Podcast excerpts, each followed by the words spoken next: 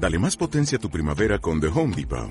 Obtén una potencia similar a la de la gasolina para podar, recortar y soplar con el sistema OnePlus de 18 voltios de Ryobi desde solo 89 dólares. Potencia para podar un tercio de un acre con una carga. Potencia para recortar el césped que dura hasta dos horas. Y fuerza de soplado de 110 millas por hora. Todo con una batería intercambiable. Llévate el sistema inalámbrico OnePlus de 18 voltios de Ryobi. Solo en The Home Depot. Haces más. Logras más. ¿Sabéis qué es lo que viene después de mamá puedo meter las manos en la crema Nivea? Mételos en el enchufe.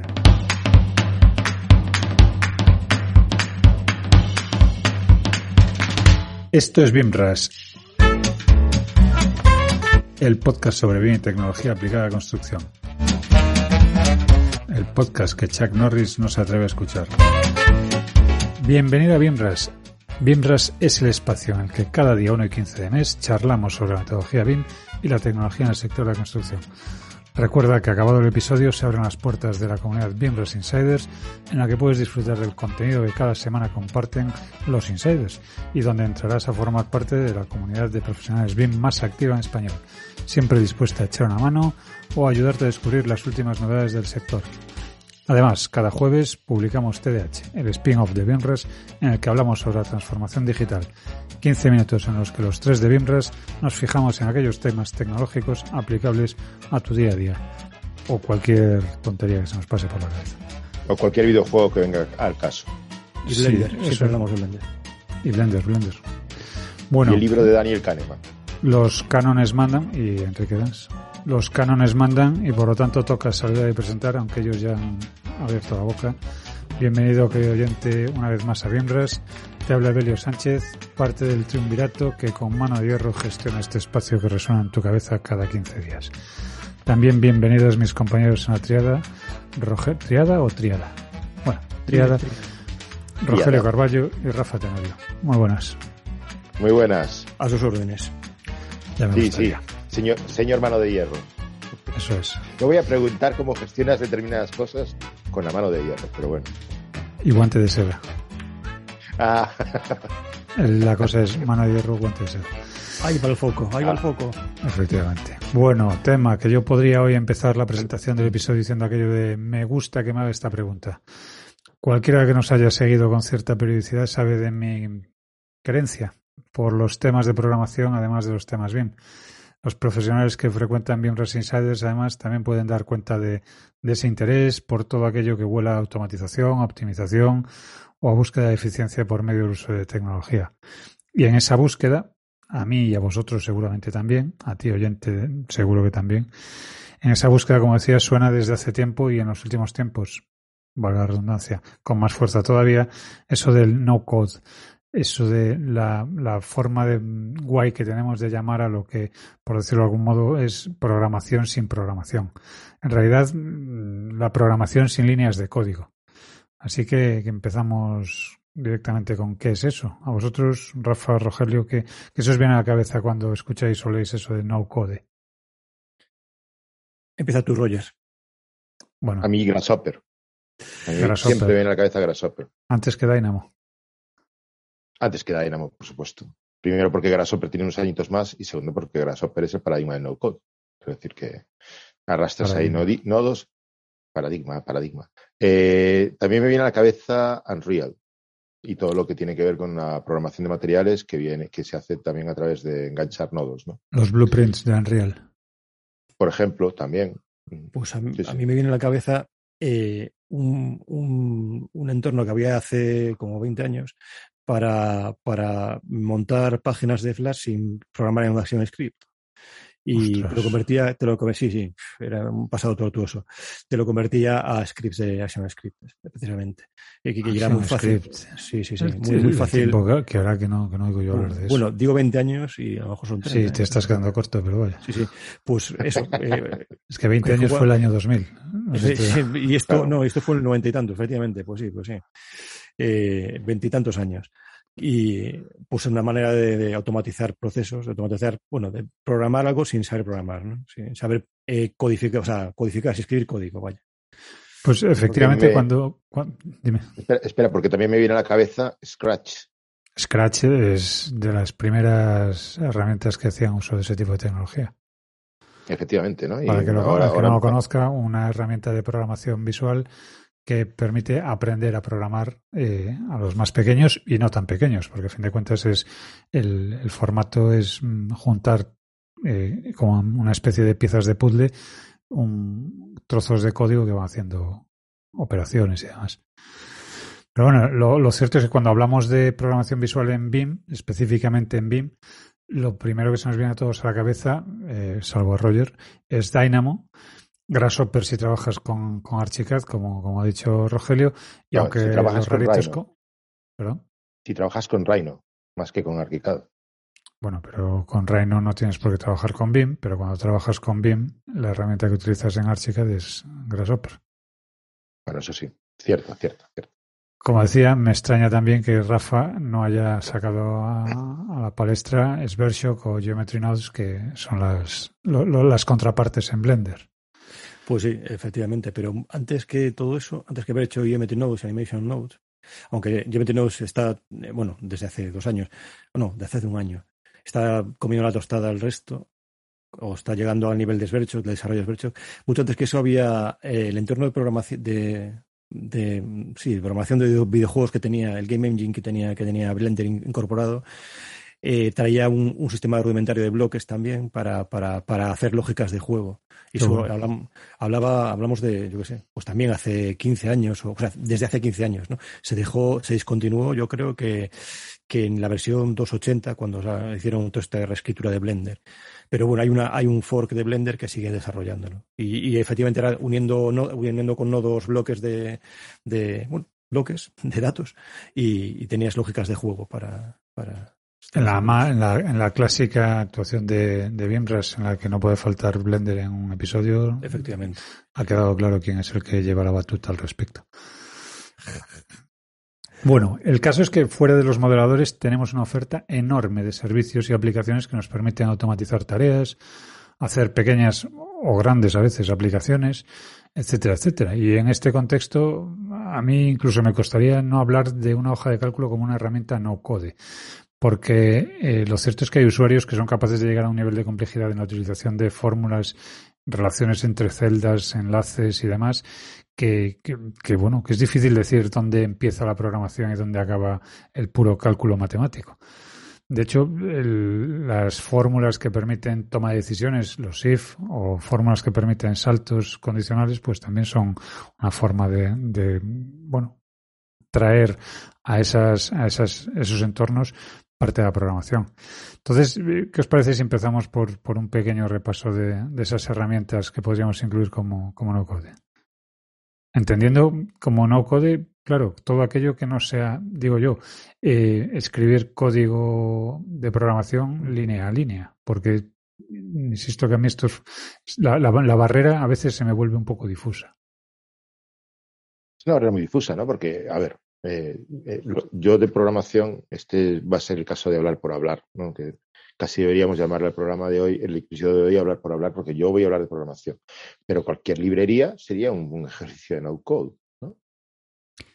Tú enganchas bueno, una librería dentro no, del código. Porque, porque lo que, cuando haces una llamada a una librería desde una línea de código, tú la línea de código la tienes que abrir. El hecho de que no lo escribas no quiere decir que sea exactamente eh, no code. Yo creo que más la, el paradigma este del, y, aunque me resisto a llamarle así, de no code, es la, la utilización de entornos visuales para, para programar. Creo que sería más. Pues más... Eh, empecé, doy yo mi, mis dos céntimos, centavos, los céntimos, da lo mismo. Cualquier objeto de librería que utilicemos o cualquier objeto paramétrico al final, que el que os esté mostrando hace un rato también de Blender, que aplica daño a, paramétricamente a las aristas de un, de un objeto, que tiene el uso que tiene pero de eso está codificado. Eso es un, eso es un script en Python, ¿vale?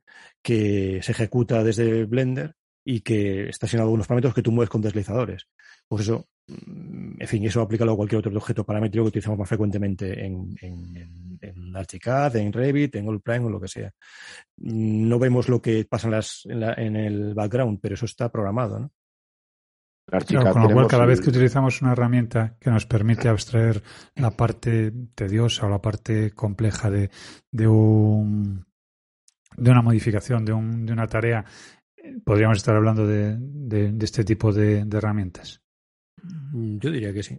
Bueno, igual es una temeridad decirlo, pero. No, no, yo, estoy, muy, estoy, muy, de acuerdo. De hecho, entiendo que este Dynamo lo que hace es eh, añadir una capa de complejidad a lo que, perdón, reducir la capa de complejidad de las tareas que, que, haríamos habitualmente con, con, Revit. Lo hace sobre una, sobre una interfaz amigable, dentro de lo que cabe, y, y ya. O sea que las características realmente serían más la interfaz que lo que hace en sí el, el, el software, ¿no? Entiendo que, entiendo que una herramienta no code lo que hace es simplemente eh, resolver lo que está más allá del algoritmo. Sin que, o sea, tú realmente lo que preparas un, en, un, en, en, Grasshopper o en, en, Geometry Notes es el algoritmo. Y a partir de ahí la, la parte de programación está, eh, se resuelve en el background y tú no la ves.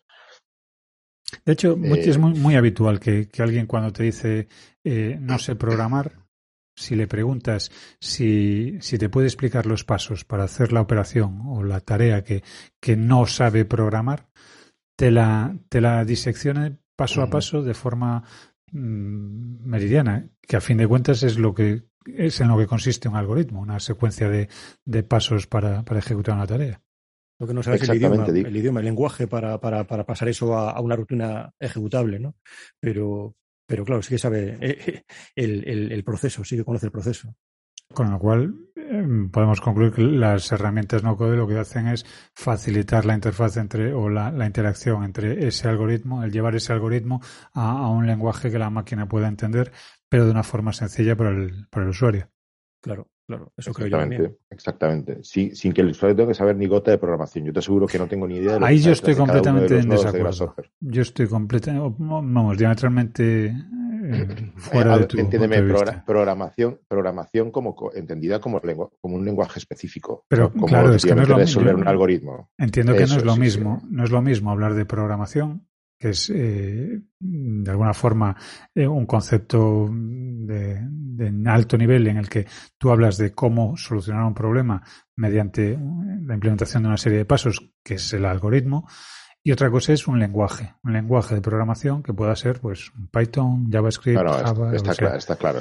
Entonces, está claro. Eh, no, te voy, ahí no, te voy, no, voy, no, voy, a dejar que te pelees conmigo, que yo también estoy de acuerdo. No, no, no es, una cosa es el lenguaje, otra cosa es la programación. Entonces, claro, muchas veces nos parece que el, miedo o la dificultad que, puede tener algún usuario a hacer ese tipo de programaciones es mm, puramente un bloqueo mental, el pensar que no, sé programar y ya no puedo utilizar una herramienta como pueda ser Dynamo, Grasshopper o Sversio, en su caso. Puede ser, puede ser que haya, desde luego, el, resolver problemas con programación es, tremendamente satisfactorio. Quiero decir que es como una especie, es como cuando haces un puzzle de 5.000 piezas, ¿no? Y, encajas todo en su sitio y dices, joder, sí, soy un tío listo. Hombre, sí, sí reconozco que el, hecho de, conseguir que una tarea se, se ejecute de forma automática, cuando ves que se ejecuta y dices, caray, pues, eh, no, está, no está mal, ¿eh? Esto funciona. Eh, eh, ojalá cada vez que tengas una, tuvieses una satisfacción de esas vivieses 10 días más, ¿no? Una cosa así. Eh, Yo, desde luego, lo encuentro tremendamente estimulante, ¿no? oye, me ha salido el script este que pensaba que, no, que, era una porquería y tal, y que, y que funciona.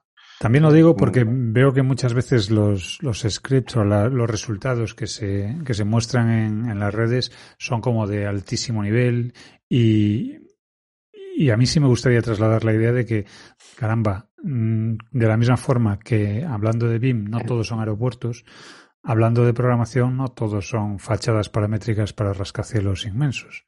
Que a veces es simplemente el borrar un elemento o eh, filtrar determinados elementos o, en fin, tareas muchísimo más, menos vistosas a lo mejor, tareas que no vamos a ver en un vídeo de LinkedIn, pero que, que caray, que nos, nos resuelven pues minutos o, tareas tediosas que, que, son pues aburridas de hacer o, desagradables de hacer de forma mucho más, más inmediata.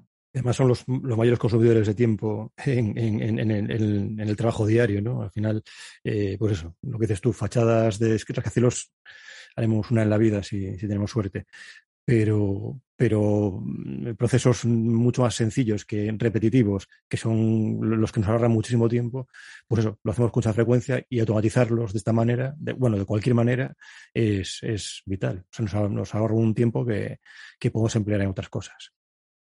Y más allá del, del modelado, porque a fin de cuentas, Claro, es lo que decía antes, cuando hablamos de ah, em, programación BIM, en general nos vamos a eh, este, estas herramientas que nombrábamos, eh, Dynamo y, Grasshopper. Eh, pero si lo pensamos bien, no todo, no todo es modelado cuando estamos en BIM. Y aunque estamos más acostumbrados a interpretar la, programación BIM en clave de, ayudas a este modelado, bueno, en los cursos de los viernes hemos tenido la suerte de contar con, con Abelén Gutiérrez, por ejemplo, que vino con, con, con Agustí Jardí de, de, Apogea y nos explicaban cómo funcionaba una aplicación, aplicación completa, construida sobre Airtable, en la que el usuario interactuaba con la información del modelo BIM, pero que para nada gestionaba el modelo como tal. O sea, simplemente, simplemente no es simplemente, pero lo que hacía era gestionar la información del modelo. Eh, como yo soy de la idea de que hay muchísimo más campo en este tipo de herramientas fuera de los modeladores que dentro, por mucho que Dynamo sea lo primero que venga a la cabeza de cualquiera que hable de programación bien cuando le hablan de Revit. Sí, definitivamente. O sea, para es que el campo de gestión de información, sea la que sea, es mucho más mucho mayor, mucho más amplio que, el, que, el, modelado, que el modelado geométrico per se, ¿no? Entonces, pues eh, toda la información que tiene tu modelo de información, valga la redundancia, de todo tipo, eh, gestionar esa información es, es lo puedes hacer automatizando tareas con, con bueno, con scripts, con, con, árboles de nodos, con, en fin, con cualquier tipo de, de, programación, no, o sea, programación visual, vaya, en definitiva.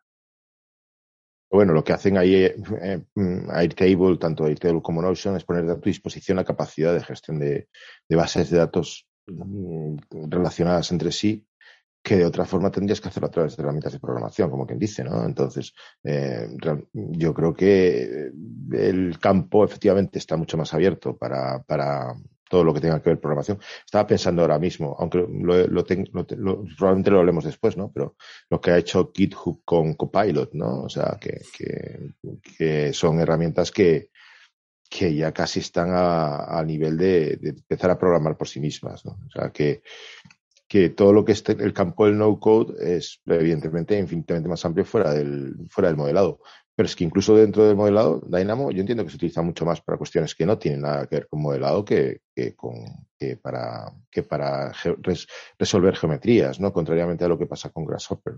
Que Grasshopper sí que es un resultado, es un, es un elemento para resolver, o es un, software que es, está basado básicamente en, aunque maneja datos, pero lo suyo es representarlos geométricamente. Claro, en este caso, yendo al a la contraposición de Grasshopper contra Dynamo, el tema está en que Dynamo trabaja dentro del modelo BIM y Grasshopper trabaja antes del modelo BIM.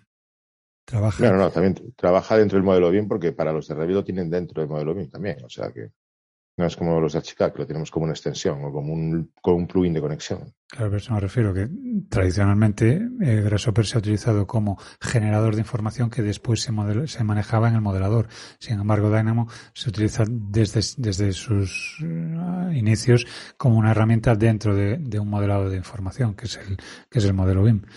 De hecho, el, que estemos hablando muchas veces de, de, BIM y asociándolo al modelo nos hace perder a lo mejor el foco de, del modelo BIM como modelo de información. Y como decía Rafa, hay mucho más en, la gestión de esa información que a lo mejor en la gestión del modelo geométrico.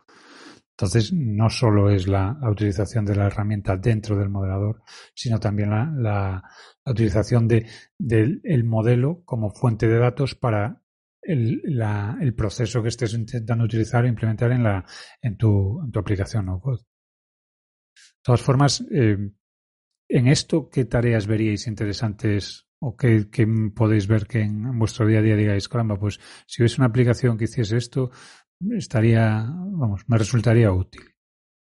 si hubiese una aplicación que sacase todos los datos relevantes del proyecto para meterlos en el cumplimiento del código técnico, yo le beso los pies.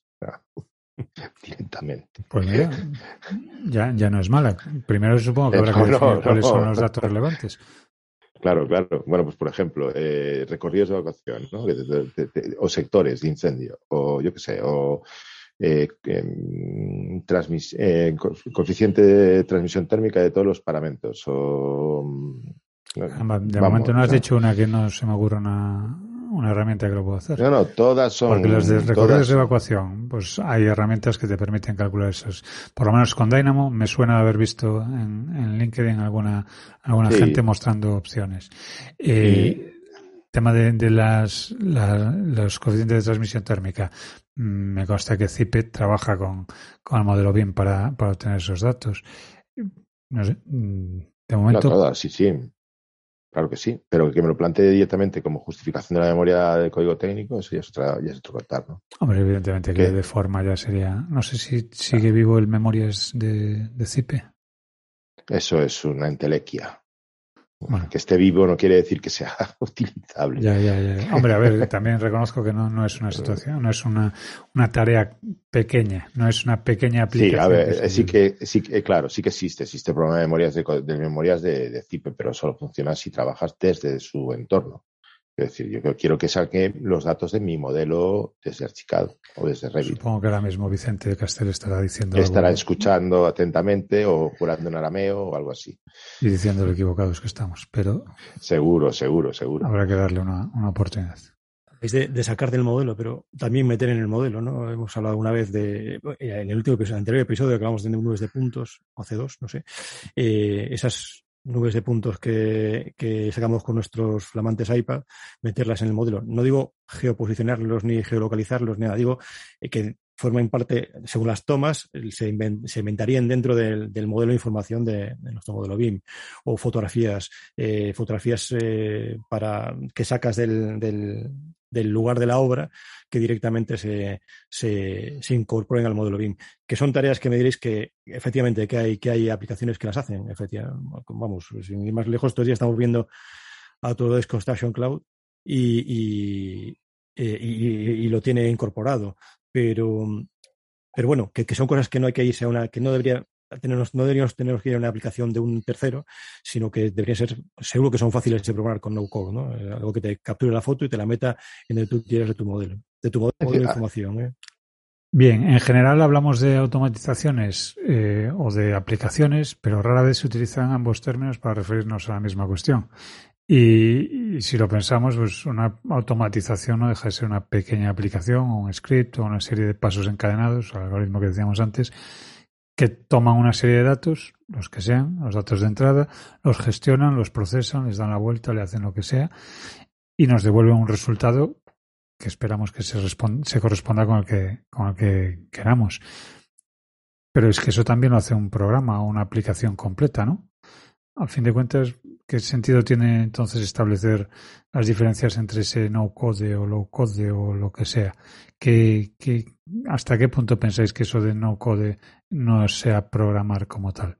Lo digo porque se había en, más de una ocasión y, y sobre todo en, un, en, algunos chats de WhatsApp que, que frecuentamos, eh, está como, como el, el que mmm, programa entre comillas, de verdad y que ve como los que unen nodos con, con líneas, pues es como un, un programador de, de, segunda.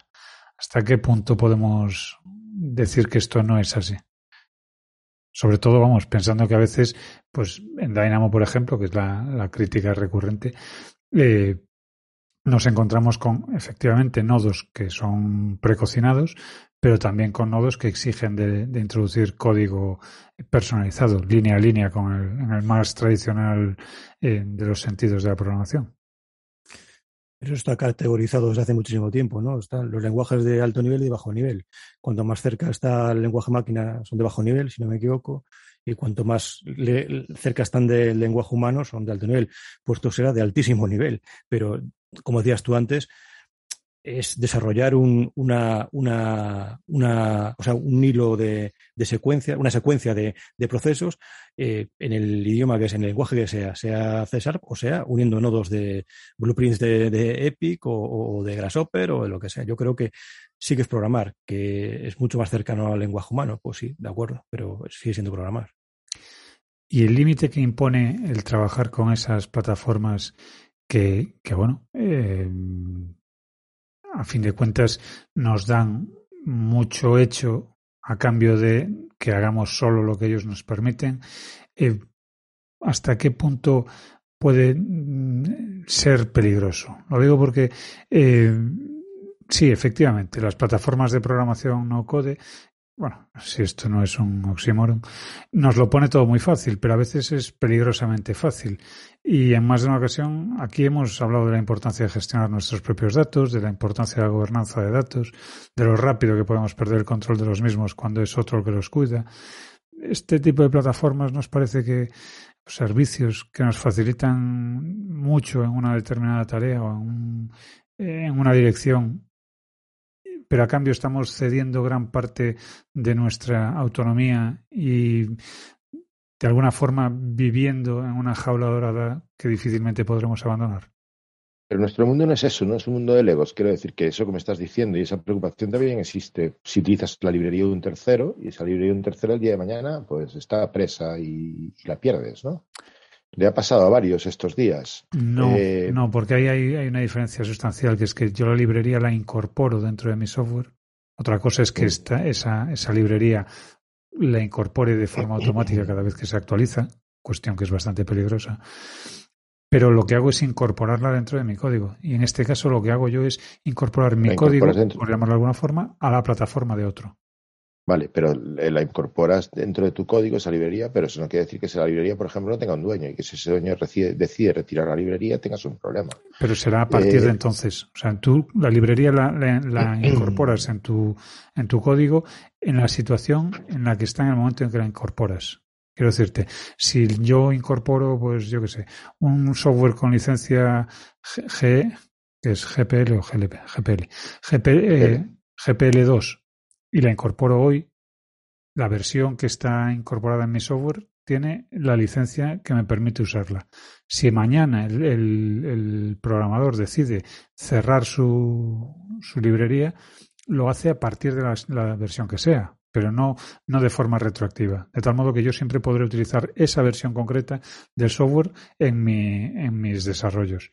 ¿Qué pasa? Que efectivamente me perderé actualizaciones y demás, pero mm, si yo hoy incorporo un una, una librería que está liberada con una licencia que me permite el uso, mañana que la cierren no debería afectarme. No debería afectarme en cuanto al uso. Puede afectarme en cuanto a funcionalidades, en cuanto a seguridad, etcétera, etcétera. Pero la librería yo la he incorporado en mi software y se ha quedado ahí. De hecho, hay muchas herramientas que incorporan eh, versiones obsoletas o no actualizadas de, de librerías. Supongo que aquí habrá que hacer la el distingo entre plataformas y herramientas, ¿no? Porque yo, yo desde luego, Grasshopper no me, no me secuestra datos, ¿no? En cambio, pues, de hecho es que Grasshopper no, no, no tiene, no es una plataforma, es una simple herramienta. Eh, lo mismo que, por ejemplo, Páramo para ArchiCAD, ¿no? Oye, no, ahí no hay ningún secuestro de información. Eh, no hay datos relevantes que queden almacenados en ningún sitio más que en mi ordenador, ¿no? Eh, otra cosa, pues son aplicaciones como el Table, Notion o cualquier pero, plataforma tú podrías, de desarrollo. Tú podrías sacar de, de, tu, de tu Grasshopper, podrías sacar la lógica para algún otro, para alguna, de alguna forma. La, simplemente una captura visual de pantalla del algoritmo, que es lo que tú tienes en forma de nodos. Que todos sabemos que es fácilmente replicable en cualquier otra herramienta. No, Probablemente no, pero bueno, creo que. Creo, creo, claro, a eso me refiero. Que... O sea, tú podrías de alguna manera exportar los pasos o la, la, el, el, código subyacente a, ese, a esa aplicación de Grasshopper. Pues creo que el código subyacente es Python, ¿no? De cada uno de los nodos, pero no estoy seguro. Sí, pero de que eh, lo sea que lo puedas usar. Bueno, eh, Grasshopper no es código, no es open source, eso desde luego. Eh, no debe ser complicado programar para ello porque está programando para Grasshopper un montón de gente, ¿no? Y, y salen desarrollos sobre Grasshopper una y otra vez. Eh, pero bueno, no lo pienses solamente como Grasshopper. Yo entiendo que, pero es que eh, el código que sacas de una librería que incorporas eh, a, una, a, un, a un programa también tiene el mismo tiene el mismo dilema, ¿no? No, incluso aunque aunque pudieras incluso aunque pudieras sacar el código de la librería, no, que, no quiere decir que lo puedas utilizar libremente. Sí, de hecho, bueno, si la librería si, es, si está, claro, si, si está es una con librería código open source. ya, pero si no lo es y lo has incorporado igual, Sí, sí, sí, no. o sea, a ver, eso es un tema de luego, licencias, Simplemente es una un tema de que- licencias. básicamente el, el pensar, oye, ojito que, que cuanto, digamos, cuanto más fácil lo tenemos, cuanto más fácil nos lo ponen, eh, mm, a lo mejor más difícil tenemos la salida de esa, de ese, de ese entorno. Y hombre, creo que, que es una cuestión que, que debe tenerse en cuenta cuando tomamos la decisión de tomar ese atajo que, que supone el no-code, porque a fin de cuentas estamos cediendo parte de nuestra, de nuestra independencia o de nuestra, de nuestra capacidad de, de decisión Pero, a la pero- plataforma. pero pregunto, ¿tú crees que para una plataforma tiene sentido? Bueno, no sé. eh, y quiero decir que si tú te planteas una plataforma que, que pretende hacer fácil la programación o, o resolver la parte de código de los algoritmos eh, de una forma, digamos, con menos barreras de entrada para el común de los mortales, su modelo de negocio está en secuestrar datos, ¿no? Su modelo de, de negocio debería estar en el uso, en el pago por uso, pero no, Efectivamente, pago por uso, pero Rogelio, pago por uso que está eh, condicionado a que tú tengas que usar el material ahí. Vale, sí, sí, sí. no, Imagínate, pero- el- sería la situación sería similar a- al, al hecho de que tú pudieses programar con cualquier lenguaje de programación que se te ocurra, pero el, para, para ejecutar el trabajo que has hecho con ese, con ese lenguaje, tuvieses que utilizar un intérprete de pago. Y solo ese intérprete. Claro, eh, se me ocurre que pocos lenguajes mm, serían capaces de sobrevivir.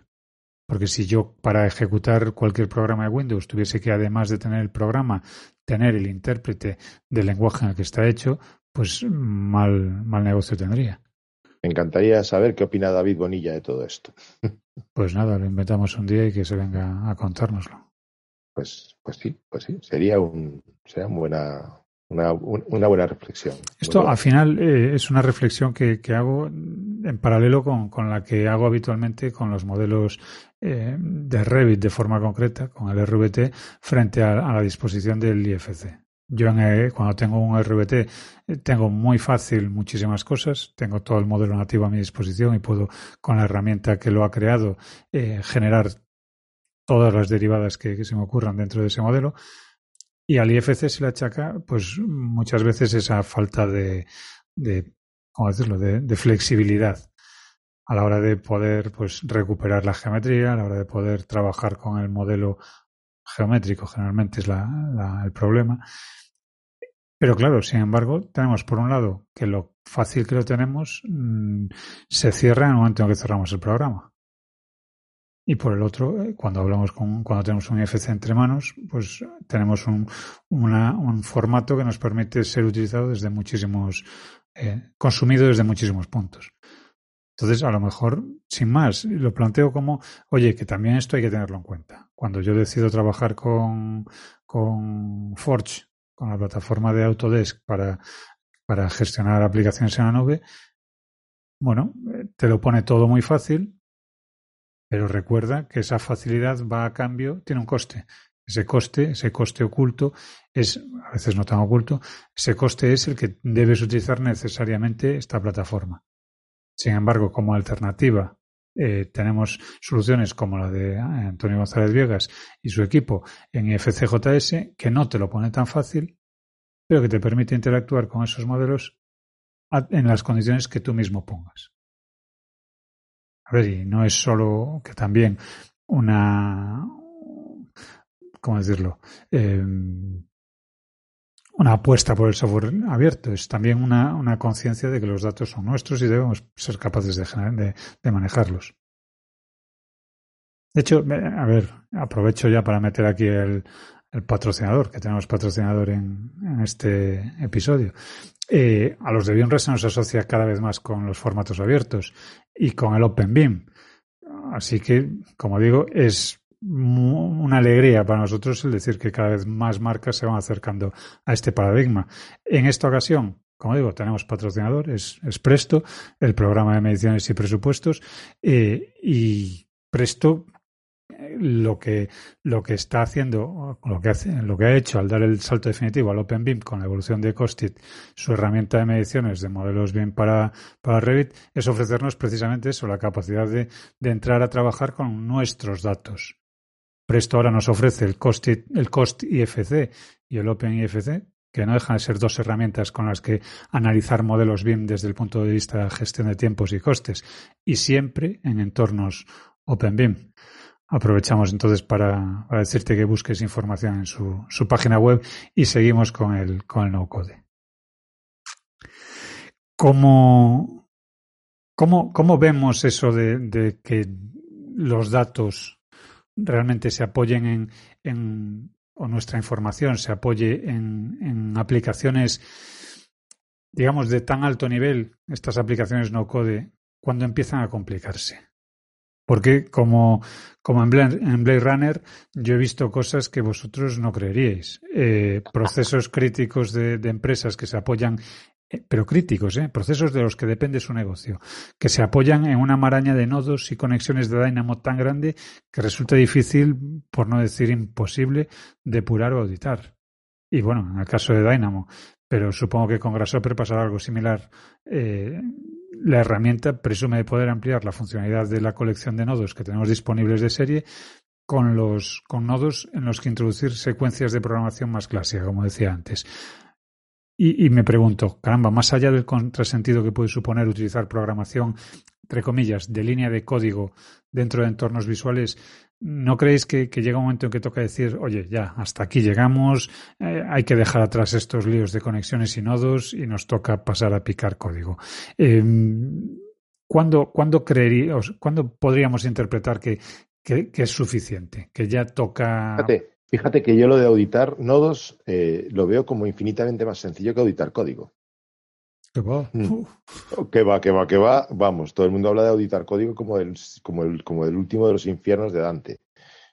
Pero fíjate que es el último de los infiernos en el que tienes toda la información. Sin embargo, en los nodos son cajas negras en las que entran las cosas y eh, salen. Pero no deja de ser verificar un algoritmo de forma visual. Y de la otra forma, el algoritmo está mm, eh, sabe Dios dónde. Y, para, y de hecho están así que hay que comentar, ¿no? Y hay reglas sobre cómo comentar, cómo comentar código, porque si no el que llega allí dice, bueno, esto que lo que el que diga dónde está el fallo, el que lo el que lo escribió, que seguro que él tampoco sabe dónde está, ¿no? O sea que el tema de auditar código no lo veo, no, no lo veo, yo para mí no lo veo como una cuestión trascendental a la hora de de decidirse si la cuestión es mantenerse una programación visual o una programación con herramientas no code que saltar a, código puro y duro.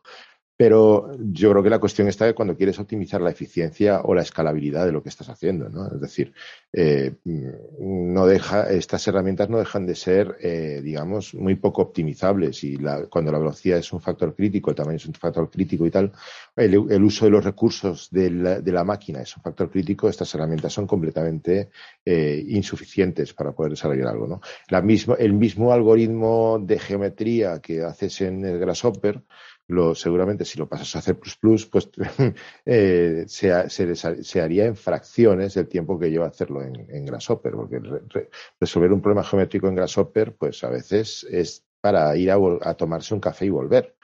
¿eh? Con lo cual, pues oyes, eh, ¿qué quieres que te diga? Evidentemente, yo creo que ahí hay un factor que determina si utilizar una herramienta visual o, una herramienta de no code o saltar a, incluso a cambiar lenguajes, ¿no? Que, supongo que el, mismo código en C Sharp y en C seguramente no tienen el, mismo nivel de eficiencia. Yo creo que dependerá también de, las necesidades del usuario. Eh, está claro que al usuario que le sirva lo que puede lograr con una herramienta no code, pues no necesitará eh, picar código. Claro, pero le, vale con eso, eh, al margen de que la información sea suya o no, vaya, dejando su margen si es que se puede. Pero si me vale con, o sea, aunque tenga que bajar a tomar un café, pero consigo la geometría que quiero con Grasshopper, ¿para qué voy a, o sea, no ¿para qué voy a perder tiempo o invertir tiempo en aprender a, desarrollar? sí, efectivamente no es perder el tiempo, es invertirlo y muy bien, ¿no? Pero para lo que yo quiero hacer en ese momento me, me vale con. Claro, con- claro. eh, Pero ahí, hablando- ahí- ahí eso entraría en la, en la cuestión del el segundo término que introduce Rogelio, que es el de escalabilidad. Evidentemente, cuando Sí. la cuestión de escala eh, supera el, el tamaño de lo que, o la gestión de lo que yo estoy haciendo, pues mm, toca repensarlo. Por otro lado, lo que tú dices, la eficiencia, mm, si esto lo resuelvo en, una tarde con una herramienta no code y me llevaría pues una semana o 15 días resolverlo con una aplicación más formal, entre comillas, eh, tendré que valorar cuánto, mm, qué, qué- qué aprovechamiento voy a hacer de esa, de esa solución. Si es una cuestión puntual que me tiene que sacar del apuro, es una cuestión que tiene que mm, ser resistente a, a usuarios desconocidos, es una aplicación que tiene que, sin más, funcionar y, y de forma guarrilla hacerme la tarea o tiene que, que además pasar controles de, de seguridad y demás. Claro, a mí ahí sí me, me surgen, me surgen dudas. Quiero, quiero decir, sí, sí, piensa que lo que se utiliza, para lo que utilizamos Grasshopper habitualmente es pa- son para cuestiones que no que hacemos una sola vez en la vida. Pero por eso yo introducía el tema de eh, empresas que hacen depender su, su tareas críticas de, de herramientas que a lo mejor son, bueno, por lo menos poco escalables. Yo tengo que ver eso. ¿eh?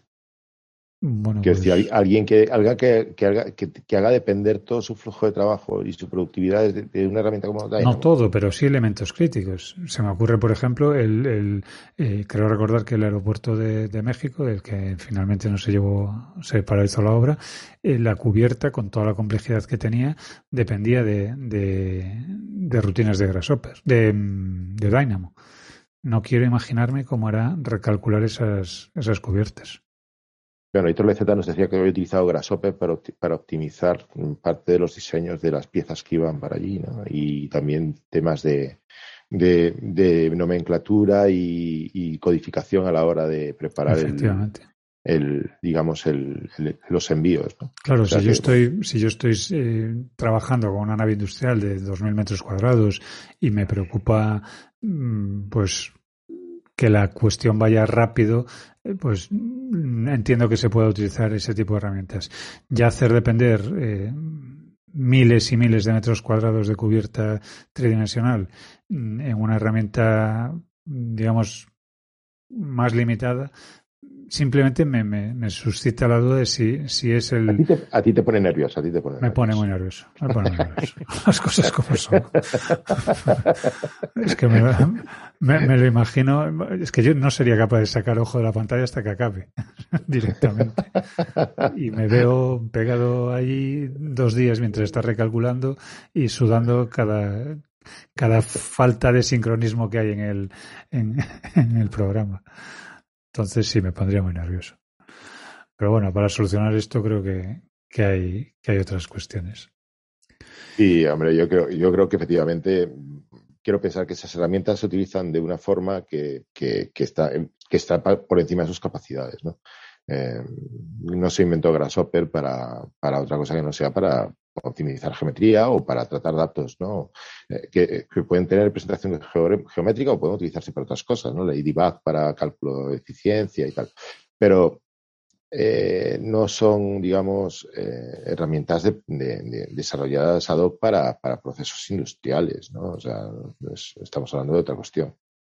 Y, y aquí me permito decirte, querido Evelio, que hab- hablas de no code, low code, pero se te olvidó el último, que es el no code definitivo, que es el, el código autogenerado.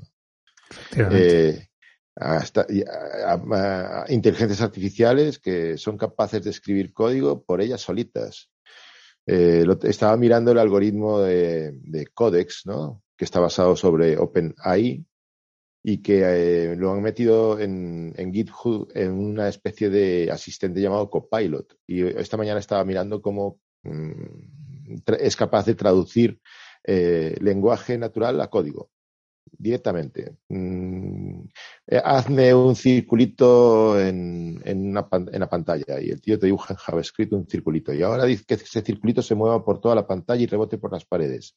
Y el tío mete el código eh, directamente de su mano, ¿no? O también estaba eh, mirando, preparando eso, también vi una herramienta llamada Zoho Creator, ¿no? que, que, que directamente es capaz de eh, establecer las relaciones eh, en, en, una gran colección de datos mediante algoritmos de inteligencia artificial, sin que tú tengas que meter ningún, ningún código, ningún, ningún algoritmo, ninguna fórmula.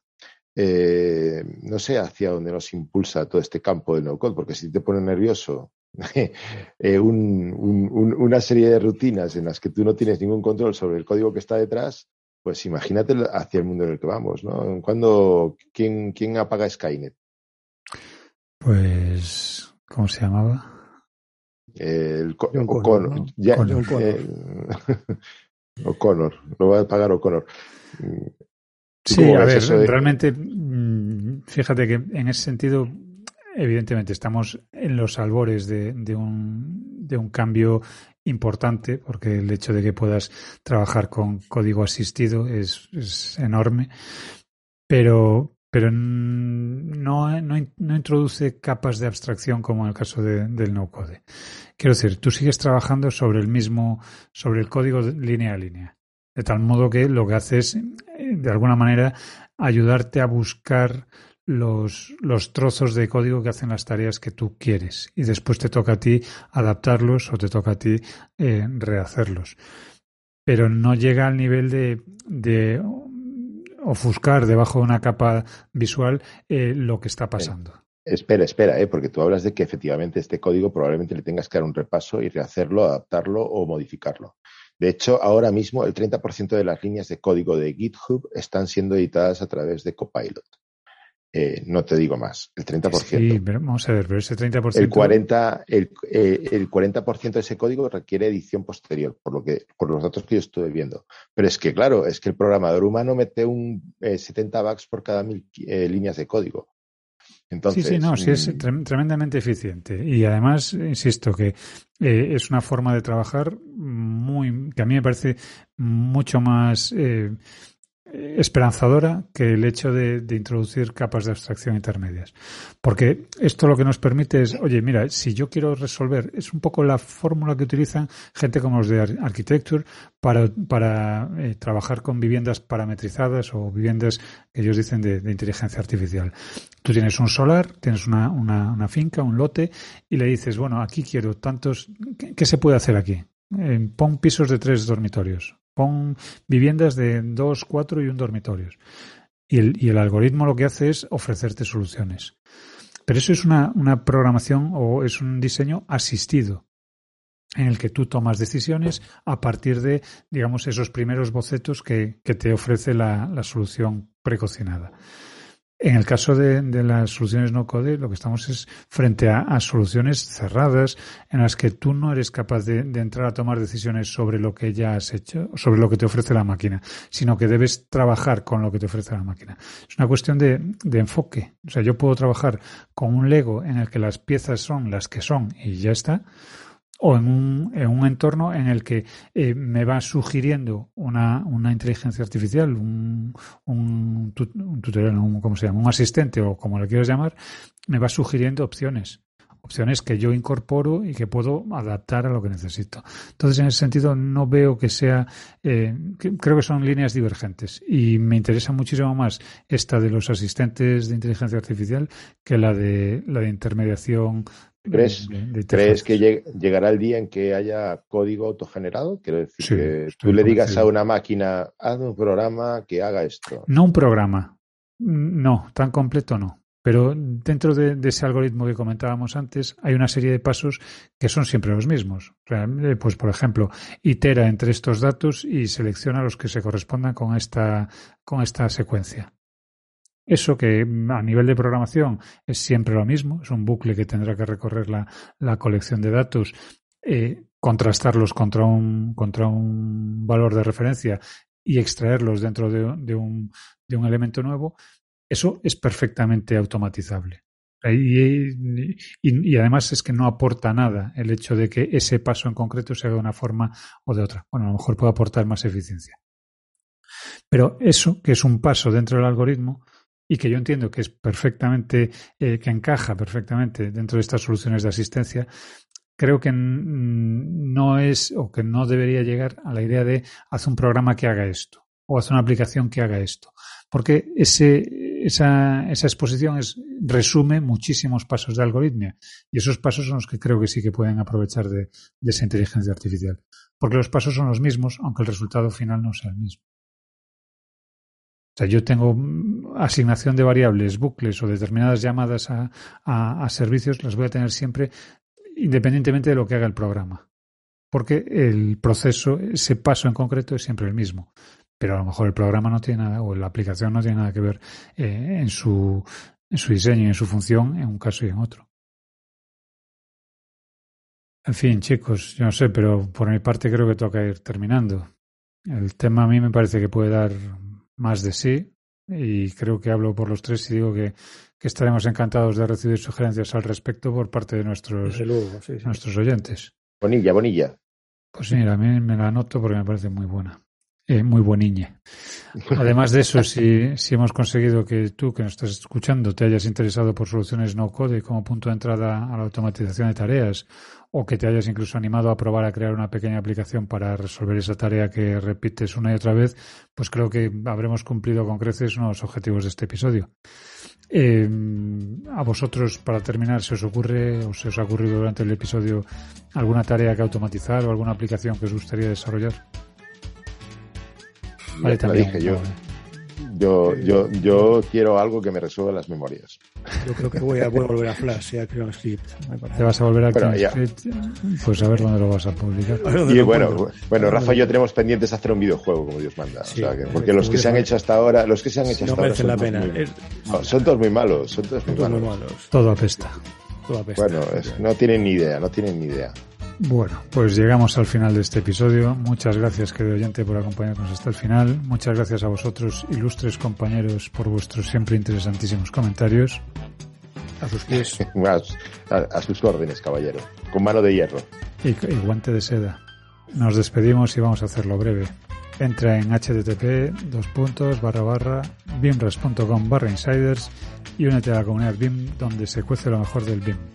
Y no es que lo digamos nosotros, es que lo dicen nuestros admirados Bienras Insiders. Con decirte que Manuel Antúnez es Insiders, está dicho todo. Él no creo que escuche este trozo.